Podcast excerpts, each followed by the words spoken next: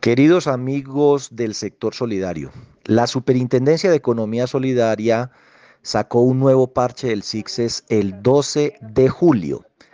Ese nuevo parche establece como obligatorio un nuevo formato, el 9081, y adicionalmente modifica la estructura del formato individual de cartera, el 9027. Cuando se diligencia el 9081 en junio, van a ver que la estructura cambia completamente respecto a lo que era antes el formato, que no solo no era obligatorio, sino que tenía columnas relacionadas con los créditos que fueron objeto de alivio durante la pandemia. Ahora en este formato, lo que hay que tener presente es que pide la calificación de cartera, o sea, la letrica A, B, C, D, E que se dio en la calificación de cartera, y repite la cédula, el tipo de identificación y el número del crédito.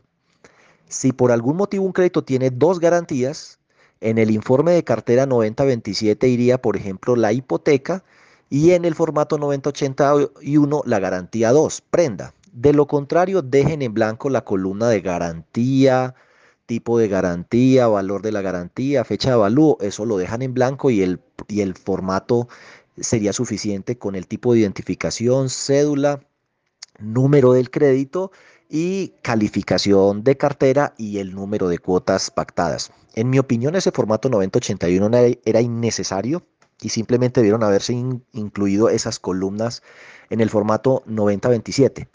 Deben tener presente que las garantías en el formato 9027 también la codificación cambió. Antes existía el código 4, que era aportes, y el código 5, que era mm, avales. Ese número 4 y 5 ahora es el número 1. Otras garantías no idóneas. Esos números 4 y 5 desaparecieron.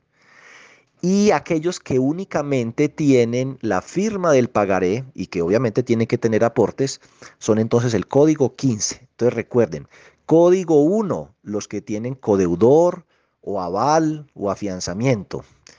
Código 2, hipoteca. Código 3, peignoración. Código 15, solo la firma del pagaré. Ténganlo presente porque muchas casas de software no han alcanzado a acomodar la estructura de ese 9027 donde se eliminaron columnas, se eliminó la columna de tasa nominal eh, y otras columnas que tienen que ver con eh, tipo de reestructuración, fecha de reestructuración y todas esas modificaciones de la circular externa 17 del 2020, esas columnas desaparecieron, así que va a tener que cuadrar esas columnas a mano. Sin embargo, va a suceder que posiblemente usted valide el formato 9027 y cuando cargue el programa, el formato 9081 y vaya a validarlo, el programa o el archivo se le va, o el programita, el SIX se le va a quedar pegado.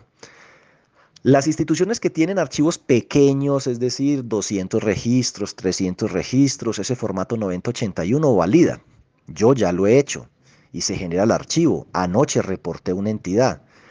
Pero los fondos de empleados, cooperativas, mutuales que tienen archivos grandes, 1500, 2000, 3000, 5000, 10000 registros, ese formato 9081 se queda pegado una hora, dos horas, tres horas y no valida. Así que si a usted le pasa eso, quiero que sepa que el problema no es usted. El problema es el programa SIXES. Y deben entonces acudir a sus gremios o mandar la petición, la queja, la solicitud a la Supersolidaria para que la Supersolidaria saque un nuevo parche, corrija el problema, revise qué está pasando y si es del caso saque una contingencia y de un plazo adicional, porque las entidades de primer nivel se les vence mañana 20 de julio y a las demás se les vence el 30 de julio, pero estoy seguro que la gran mayoría no sabe que esto le va a pasar porque no ha empezado a hacer esos formatos. Entonces sepa, el formato 9081 es nuevo, es obligatorio, no le deja generar el archivo para la super si no lo diligencia. Y cuando lo diligencia, si tiene más de 1500, 2000 registros, el programa se le va a quedar pegado allí una hora, dos horas, tres horas y no le valida y hasta ahí llegó.